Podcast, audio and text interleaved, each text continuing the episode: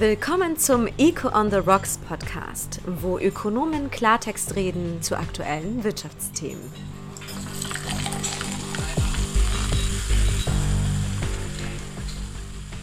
Heute mit Peter Grünenfelder, Peter Fischer und Michael Kramp.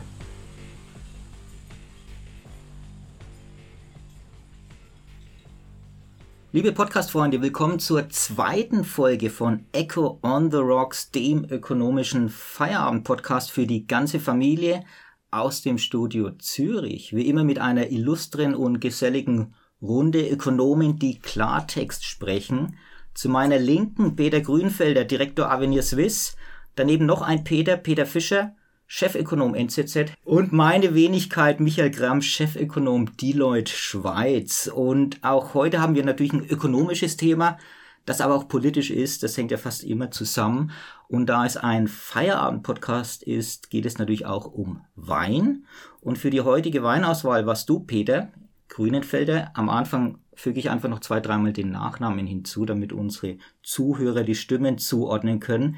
Du warst für die Weinauswahl zuständig und du hattest ja auch die geniale Idee zu diesem Thema heute. Was wäre, wenn im Bundesrat sieben Ökonomen sitzen würden und deine Weinauswahl hat einen sehr engen Bezug zum Thema. Welcher hat er denn?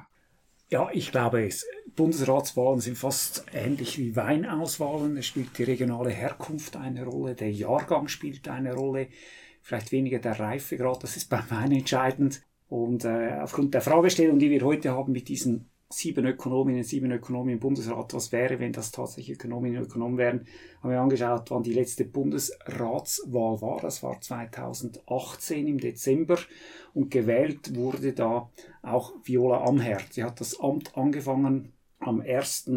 Januar und darum den ersten Wein, den wir heute versuchen zu kosten, ist der Petit Arvin eine Selektion der äh, Gebrüder äh, Favre und ich hoffe, er mundet doch entsprechend an diesem Feierabend. Da würde ich sagen, lass ihn uns doch mal probieren. Und du, Peter Fischer, du bist ja wahrscheinlich der größte Weinkenner in dieser Runde, zumindest was die Erfahrung angeht, ob jetzt äh, qualitativ oder quantitativ, können wir mal separat besprechen. So, so. Und danach kannst du mal kurz dein Urteil zu diesem Weißwein hier uns geben. Aber mal zum Wohl zuerst. Zum Wohl. Und liebe Hörer, ich hoffe, Sie haben auch ein Glas Wein zu Hause in der Hand oder irgendein anderes Getränk.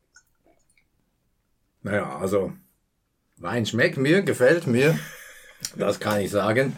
Ähm, ob ich jetzt der größte Weinkenner äh, bin, ist eine andere Frage. Aber ich finde es schon interessant mit diesen Walliser Weinen. Ich weiß nicht, ob das bei den Bundesräten auch so ist. Sie haben deutlich an Qualität gewonnen. Auf jeden Fall. Und ich habe mal ein bisschen recherchiert. Ich wusste ja, was äh, Peter mitbringt. Und der Jahrgang gilt als Top-Jahrgang, als sehr guter Jahrgang. Findet ihr auch den Jahrgang des Bundesrats top? Ja, ich glaube, der Bundesrat steht äh, laufend in der Kritik, nicht erst seit äh, Covid-19 Krisenmanagement. Aber ich glaube, das gehört zum Spiel, dass äh, Regierungen dieser Direktdemokratie äh, kritisiert werden. Die Frage, kritisiert man sie einfach oberflächlich oder inhaltlich und vielleicht aus ökonomischer Sicht kritisieren wir äh, vermehrt inhaltlich, was auch richtig ist. Auf jeden Fall und es soll auch Thema der heutigen Gesprächsrunde hier sein. Wisst ihr eigentlich, welche Ausbildung unsere sieben Bundesräte haben? Also wie viele Ökonomen haben wir eigentlich von der Ausbildung her? Die Bundesrätin ist eine Juristin aus dem Wallis. Ähm, soweit ich weiß, haben wir eine Pianistin, äh, wir haben äh, eine Übersetzerin und Lehrerin. Äh, wir haben zwei Personen mit äh, Bauern- und Gewerkschaftserfahrung. Und äh, einen Arzt haben wir auch noch. Einen Arzt haben wir auch. Wenn jetzt, äh, wenn der interessanterweise nicht äh, für das Thema Gesundheit zuständig ist, aber das dann, ist ähnlich wie in Deutschland. Und dann haben wir noch einen Politologen, der auch Volkswirtschaft studiert hat. Ähm, und ich glaube, alle sind so halb Profis, was Politik angeht. Er ist ein Politologe und Ökonom. Und die Frage ist, das ist äh, Alain Berset. Genau, er, richtig, soll er sagen, hat er mehr äh, auf sein politologisches Studium gehört das letzte Jahr oder mehr auf sein äh, ökonomisches Studium? Das ist natürlich die interessante Frage. Aber ich glaube, es ist natürlich auch falsch zu denken, dass Ökonomen per se einhellige Meinung hätten. Da kommt mir einfach dieser alte Ökonomenwitz in den Sinn. Am ersten Tag hat ja Gott äh, die Sonne erschaffen, da kam der Teufel dazwischen und sagt, der Sonnenbrand, der zweite Tag hat äh, Gott die Geschlechter erschaffen, da kam der Teufel dazwischen, das Gegenteil, und hat die Ehe erfunden. Und am dritten Tag hat der liebe Gott äh, den Ökonomen erschaffen, Und da sagt der Teufel, es ist eine schwierige Aufgabe überlegt sich lange und dann hat er einen zweiten Ökonomen erschaffen. Also die Ökonomen per se haben nicht alle eine, die, immer die gleiche Meinung. Ja. Das ist richtig. Und was, was Man ich sagt ja zwei Ökonomen, drei Meinungen. Wenn ich mir vorstelle, sieben Ökonomen im Bundesrat, das gibt dann schon eine schwierige mathematische das wäre dann Frage. Wirklich, ja, das wäre wirklich schwierig. Und ich glaube, was auch wichtig ist, äh, ökonomisches Wissen oder auch Erfahrung ist ja nicht per se jetzt mit der Ausbildung verknüpft. Ich glaube, wir haben auch viele große Unternehmer hier im Land, die was ganz anderes studiert haben oder was anderes gelernt haben. Ähm, Marcel Dobler ist ein gutes Beispiel, Informatiker, hat einen erfolgreichen Unternehmen aufgebaut, aber selbst ein Christoph Blocher, der ja Jurist ist, äh, aber dann als Unternehmer sehr erfolgreich war, glaube ich, kann man schon dann sagen, dass auch Unternehmen sehr häufig hohen Sachverstand haben, was die Ökonomie angeht. Und jetzt lasst uns doch mal vielleicht so ein Thema herauspicken, sehr aktuell ist, würde ich sagen, natürlich die äh, Corona-Pandemie und mal besprechen oder was, was so eure Meinung ist. Was hätte ein Bundesrat aus Ökonomen und Ökonominnen, du hast mich äh, an das Gendern erinnert, denn anders vielleicht gemacht? Was glaubt denn ihr so? Also wo, wo wäre vielleicht eine andere, anderer Schwerpunkt gewesen bei der Herangehensweise von im Rahmen der Pandemie, von den Maßnahmen etc.? Ich glaube, wir müssen fairerweise sein. Ich meine, als, als, als, als Bundesrat, Bundesrätin hat man primär eine, eine politische Rationalität. Und es ist nicht die ökonomische Rationalität. Man muss Mehrheiten finden, man muss Parlament überzeugen, man muss die Medienöffentlichkeit bedienen, muss die Bevölkerung am Schluss auch mitnehmen können. Und, und das ist nicht die ökonomische Modellvorgehensweise. Äh, wenn man aber äh, auch ehrlich ist und denkt, was, was Ökonomen vielleicht anders gemacht hätten, ich meine, Zielkonflikte per se, das ist das ökonomische Denken, Zielkonflikte aufzeigen, in Modellen denken, viel mehr Daten verwenden. Ich meine, der Bundesrat war am Anfang im Datenblindflug und, und böse gesagt, hat einfach ein Modell kopiert, das aus China kam, das alle anderen äh, äh Länder gemacht haben. Und äh, dahingehend hat schon ein bisschen das Ökonomische gefällt, plus das Zweite natürlich, diese äh, Nähe zur Realökonomie. Also man war weg fernab der, der unternehmerischen Realität mit den entsprechenden Auswirkungen. Äh, und da denke ich schon, hat gefehlt die, die Ökonomenstimme, auch die Realökonomenstimme im Bundesrat. Ich glaube, vielleicht zu deinem ersten Punkt noch. Es waren natürlich auch noch nicht viele Daten vorhanden. Also das war natürlich auch noch ein bisschen das Problem, eine komplett neue Situation. Und wie wir dann ja auch gesehen haben, bis man mal dann die relevanten Gesundheitsdaten aus den Spitälern etc. hatte, äh, Thema Digitalisierung des öffentlichen äh, Sektors, das war natürlich auch, sagen wir mal, die Basis war teilweise gar nicht vorhanden. Aber auch da hat die Ökonomie gefällt, die Betriebswirtschaft. Ich bin nämlich Betriebswirt, Peter ist. Oh, oh. Ja, wir auch noch als Ökonom, aber nur weil es heute danke, ist. Danke, dass ich dabei sein darf. Nein, natürlich, aber ich meine eben diese, diese strategische Kompetenz, die Digitalisierung des öffentlichen Sektors, eben wo besteht Handlungsbedarf ich meine, das war ja schon bekannt, äh, eigentlich weit vor, vor Covid-19 und auch da wurde eigentlich sträflich äh, vernachlässigt, äh, die staatlichen Aufgaben, die zu tun sind. Aber es ist schon ein interessanter Punkt, wenn wir da gerade bei den Daten sind, oder? Der Ökonom würde jetzt sagen, wir müssen dringend mal wissen, in so einer völlig neuen Situation, was hier eigentlich abgeht, oder wie verbreitet sich dieses Virus, wie viele sind eigentlich angesteckt, gibt es da irgendwelche Patterns, können wir darauf reagieren? Ich lasse jetzt mal, dass dann bei der ökonometrischen Verifizierung rauskommt, dass wir eigentlich nichts sagen können. Aber mindestens, wenn wir datenbasiert agieren, hätte man eigentlich sofort beginnen müssen, äh, systematisch zu ja. testen. Und es ging sehr, sehr lange, bis man das getan hat. Oder wir waren eigentlich sehr lange im Blindflug ja, und es gab niemand, der sagte, komm, lass uns jetzt mal. Also es gab schon aus der Ökonomie Leute, die das sagten, aber bis das im Bundesrat und beim BAG ankam, dass man jetzt doch eigentlich systematisch repräsentativ testen könnte, dauerte es viel zu lang. Aber gut, man so hat ja nicht, mal, Dinge, nicht mal Masken am Anfang. Also so gesehen äh, war die Testkapazität wahrscheinlich von Anfang an nicht da. Aber ich gebe dir recht, so nach dem ersten Lockdown hätte man, hätte man wirklich Daten mehr aufarbeiten, sammeln sollen und dann natürlich testen, testen, testen. Und das haben ja viele, schon viele eigentlich gefordert, relativ früh. Und es gibt ja schon viele so ökonomische Konzepte, die geholfen hätten. Abgesehen von der unternehmerischen Erfahrung, dass man einfach weiß, dass es zum Beispiel wirklich schädlich ist, wenn man Unternehmen schließt und vielleicht, wie wir dann gesehen haben, auch nicht nötig und es billigere Lösungen gibt. Aber zum Beispiel das das Konzept der Opportunitätskosten ist etwas, was ich finde. Ich glaube, da haben die Ökonomen etwas, was viele Leute sonst so nicht nutzen, aber was sehr relevant ist, oder? Nehmen wir zum Beispiel das Impfen. So eine Impfung, die kostet vielleicht äh, 5 bis 15, sagen wir, bis 40 Franken oder so. Aber man hat ausgerechnet, dass wenn man, als, als man zu impfen begann, oder, dass jede Impfung, die verhindert ja, dass sonstige Kosten entstehen, weil Leute krank werden, nicht arbeiten können, weil wir Lockdowns machen müssen und so und kam so auf eine Größenordnung von etwa 6000 Franken, oder? Wenn man sich jetzt bewusst ist, dass man 6000 Franken sparen kann, dann ist auch klar, dass es eigentlich keine Rolle spielt, ob wir 15 oder 40 oder vielleicht sogar 100 Franken für die erste Impfung bezahlen. Und dieses Denken in Opportunitätskosten, ich glaube, das hätte dem Bundesrat geholfen, ein paar schwierige Probleme zu lösen. Also diese Kosten-Nutzen-Analyse, wirklich auch die Abwägung. Ich glaube, im späteren Verlauf der Pandemie kamen dann die ersten Berechnungen auch. Sind natürlich heikle Berechnungen gewesen, weil natürlich dann auch in die Berechnung mit einging an äh, Lebensjahre, die verloren gehen. Das ist natürlich immer eine, eine schwierige Diskussion, aber diese ja, Kosten-Nutzen-Analyse sehe ich genauso, oder?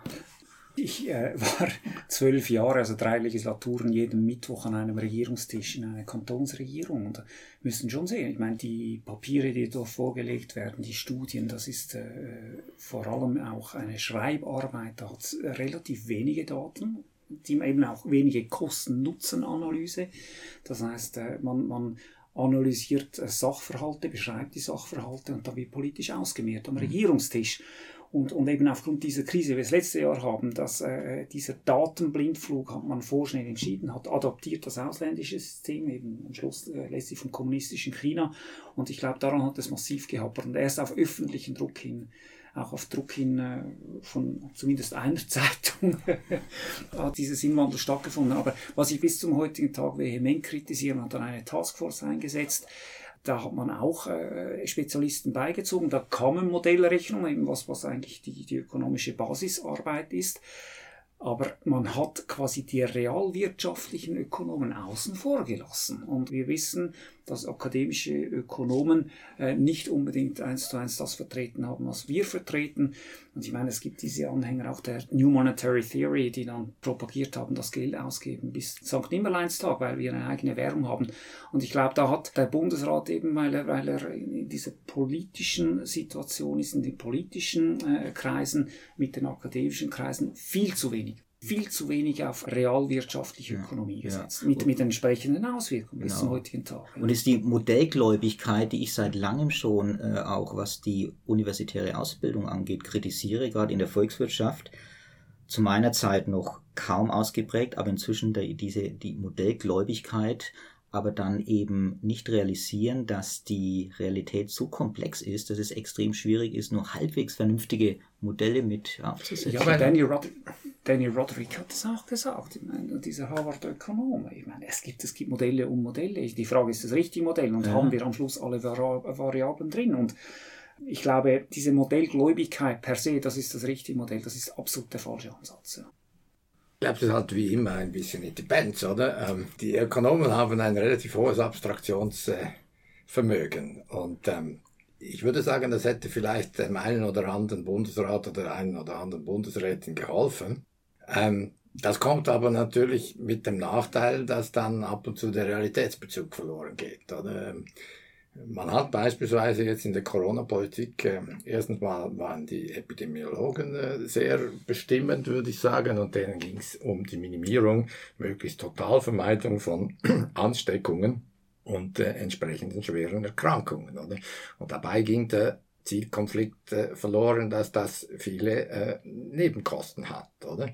Ähm, zweitens kamen dann die Ökonomen und haben gesagt, okay, wir, wir berechnen den Wert des Lebens ähm, ungefähr so, versicherungsmathematisch und, ähm, und schauen mal, wie viel Lockdown sich denn lohnt. Und ähm, das war eine interessante Rechnung und die kamen dann auch zum Schluss, dass sich Lockdown lohnt. Aber was sie ausgeblendet haben, sind eben sehr viele Zielkonflikte, die es gab. Ich meine, wenn ich äh, keine Ansteckungen habe, weil die Leute nicht äh, Sport betreiben dürfen, sich nirgends äh, treffen dürfen, mhm. ähm, dann habe ich zwar epidemiologisch etwas gewonnen, aber wenn nachher alle Leute äh, viel stärker krank werden oder wenn die Suizidrate unter Jugendlichen sich plötzlich verdreifacht, dann habe ich da Kosten, die nicht berücksichtigt wurden und nicht eingingen. Meistens, also glaube ich, dass für mich auch so eine wichtige ökonomische Erkenntnis ist, äh, ist eine Extremlösung, äh, hat prohibitiv hohe Kosten. Deswegen halte ich gar nichts zum Beispiel von Zero Covid, sondern man muss versuchen, da abzuwägen und ein Optimum zu finden. Das ist natürlich schwierig und eine politische Aufgabe. Nee, das ist klar, aber ich, ich glaube, die beratende Ökonomenzunft in dieser Taskforce hat sich zu, zu stark auch auf diesen monothematischen Fokus der Virusbekämpfung eingelassen. Eben die,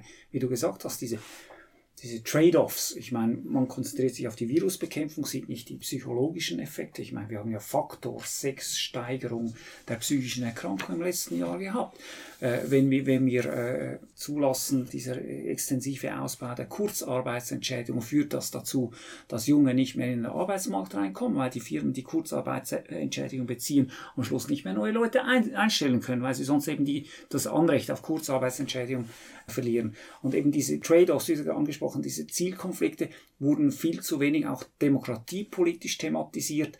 Ja. Äh, diese wöchentlichen Mittwochnachmittage, alleine diese Thematik mit dem Virus und all die Nebenwirkungen, äh, die, die Side-Effects, die, die passiert sind, die externen Effekte wurden vollkommen ausgeblendet. Viel zu lange in der politischen Diskussion. Wir konnten uns nicht mal mehr schlussendlich im Restaurant treffen und miteinander anstoßen. Dabei genau. hätten wir doch alle Vorsichtsmaßnahmen heute, eingehalten. Heute, Abend, heute schon. Das, äh, ich würde sagen, dass wir vielleicht auch dann mal den, den zweiten Wein testen, oder? Jetzt Unbedingt. mal erst hier noch leeren wir den Weißwein und dann erzähl uns doch mal, was uns da also das war jetzt dieser Petit Arvin 2019, der weiße und der rote ist eben ähm, das Wahldatum von Viola Amher 2018, Dezember 2018. Und das heißt ein Merlot, das kann Tessin, ein Merlot de Sion äh, von der äh, Domaine Château. Ein äh, sehr voluminöser Wein, 14,5 Prozent. Also ich bitte ein bisschen mit Obacht äh, zu trinken, damit wir das Gespräch äh, gesittet fortführen können. Genau, also dann testen wir doch mal zum Wohl. Den roten hier. Ihr wisst, ganz kurzer Einwurf, Schweizer Wein wird nur ein Prozent exportiert. Ist wirklich ein. Weil wir den allen selber Geheimnis. trinken. Genau, also wir ja. saufen ihn selbst, wie manche Winzer sagen. Und ideales Geschenk, wenn man ausländische Gäste besucht. Nur kleiner Hinweis. Ein, ein Punkt habe ich noch, der mich tierisch aufregt, wo ich glaube, dass Ökonomen auch einen Mehrwert geboten hätten. Ich glaube, wir Ökonomen sind doch sehr gut in Prozentrechnen. Wenn ich mir jetzt rückblickend ansehe, wie Zahlen interpretiert wurden und Daten interpretiert wurden und ein starker Fokus die ganze Zeit auf die absoluten Zahlen, gut, ich unterstelle mal, dass Mitglieder im Bundesrat Prozent rechnen können, aber auch vor allen Dingen in den Medien, stark immer auf die absoluten Zahlen abgezielt wurden, finde ich skandalös. Also ich glaube, mit mehr ökonomischen Sachverstand und der Fähigkeit, in Prozent rechnen zu können, hätte man wahrscheinlich auch nicht ganz so groß die Panik hier verbreiten können. Wie seht ihr das? Also ich glaube, das ist auch ein bildungspolitisches Problem. Ähm, das wird ein separates Thema für einen anderen Podcast, dass natürlich auch der Umgang mit Zahlen, mit Interpretation von Daten in den Schulen ja eigentlich kaum gelehrt wird. Aber wie seht ihr das? Ein, eine interessante Frage, die du da aufwirfst, ist der Umgang mit Risiken. Ich meine, da taucht ja plötzlich ein ganz neues Risiko auf und viele Leute verhielten sich, als ob jetzt unmittelbar der Tod vor der Tür stünde, ohne jetzt eben irgendwie in Wahrscheinlichkeiten oder so zu rechnen. Und ähm, ich will das nicht verniedlichen. Ich meine, es war eine sehr schwierige Situation und wir haben ohne Zweifel ein, ein gesundheitspolitisch ernsthaftes Problem gehabt. Aber ähm, wie schätze ich das richtig ein? Wie gehe ich mit Risiken um? offensichtlich haben wir damit Mühe. Genau, und wie kommuniziert wird. Also ja, ja. sind es jetzt 40 Einweisungen ins Spital oder sind es eben, okay, 2% der Intensivbetten sind derzeit belegt mit Covid? Ich frage mich, unabhängig von der Zahlendiskussion, ich frage mich, Lessons learned seitens der den Bundesbehörden. Ich meine, diese äh, äh, Pandemiesituation war von Anfang an eine Top-Risiken, wie, wie es Peter es gerade erwähnt hat eines der Haupttop-Risiken ist, ist der, der, Stromausfall. Ich meine, das ist in allen ja. Bundesbüchern. Was ist passiert seither? Meines Erachtens nicht. Also wir werden in der nächsten Podcast-Folgen äh, darüber diskutieren, über die Europapolitik. Und eine der Wahrscheinlichkeiten ist jetzt halt auch, dass vielleicht die Stromsicherheit nicht mehr gegeben ist, weil wir kein institutionelles haben, Abkommen mehr haben. Und äh, darum eben äh, nochmals dieser monothematische Fokus, diese, diese einseitige Interpretation der Zahlen, auch diese einseitige öffentliche Diskussion ist vielleicht der Lerneffekt äh, bescheiden geblieben für Öffentlichkeit, aber auch für die äh, politische. Übrigens, was mir gerade in den Sinn kommt, wenn wir hier so sitzen, ich meine, Thema Risiko. Ich habe den Eindruck, dass auch im Bundesrat und in der Verwaltung die Absicht, Risiken zu vermeiden, sehr dominant war. Oder? Das ist diese Null-Risikokultur. Das ist vielleicht auch ein Problem, wenn du natürlich eine Verwaltung hast. Ähm, wenn sie einen Fehler macht, dann schreien alle auf. Wenn sie äh, etwas vermeiden, ähm, dass man nicht so klar merkt, dass riesige Kosten verursacht, weil man im Tessin zum Beispiel alle Unternehmen schließt, dann müssen sie dafür nicht gerade stehen. Aber ich glaube, das, das ist wirklich eine der Konsequenzen, so wie die Politik im Bundesband passiert. Und ich meine, äh, was, was, was das BAG äh, sehr gut gemacht hat, die haben einen der den ehemaligen Topmanager auch von von der äh, Pharmaindustrie geholt, der eben auch diese ganze Impfbeschaffung vorbereiten sollte. Und, und er hat uns auch erzählt im, im persönlichen Gespräch, wir haben ihn eingeladen, welche Hindernisse er überwinden musste, weil eben alles abgesichert werden sollte, damit ja keine Medienschelte, keine politische Schelte. Keine, ja, aber tatsächlich, tatsächlich. Und äh, ich meine, das Trial and Error, und das, das muss in dieser Pandemie passieren, dass das konnte man nicht, weil es ist quasi Max Webersche Doktrin nach wie vor in der Verwaltung, in der Politik.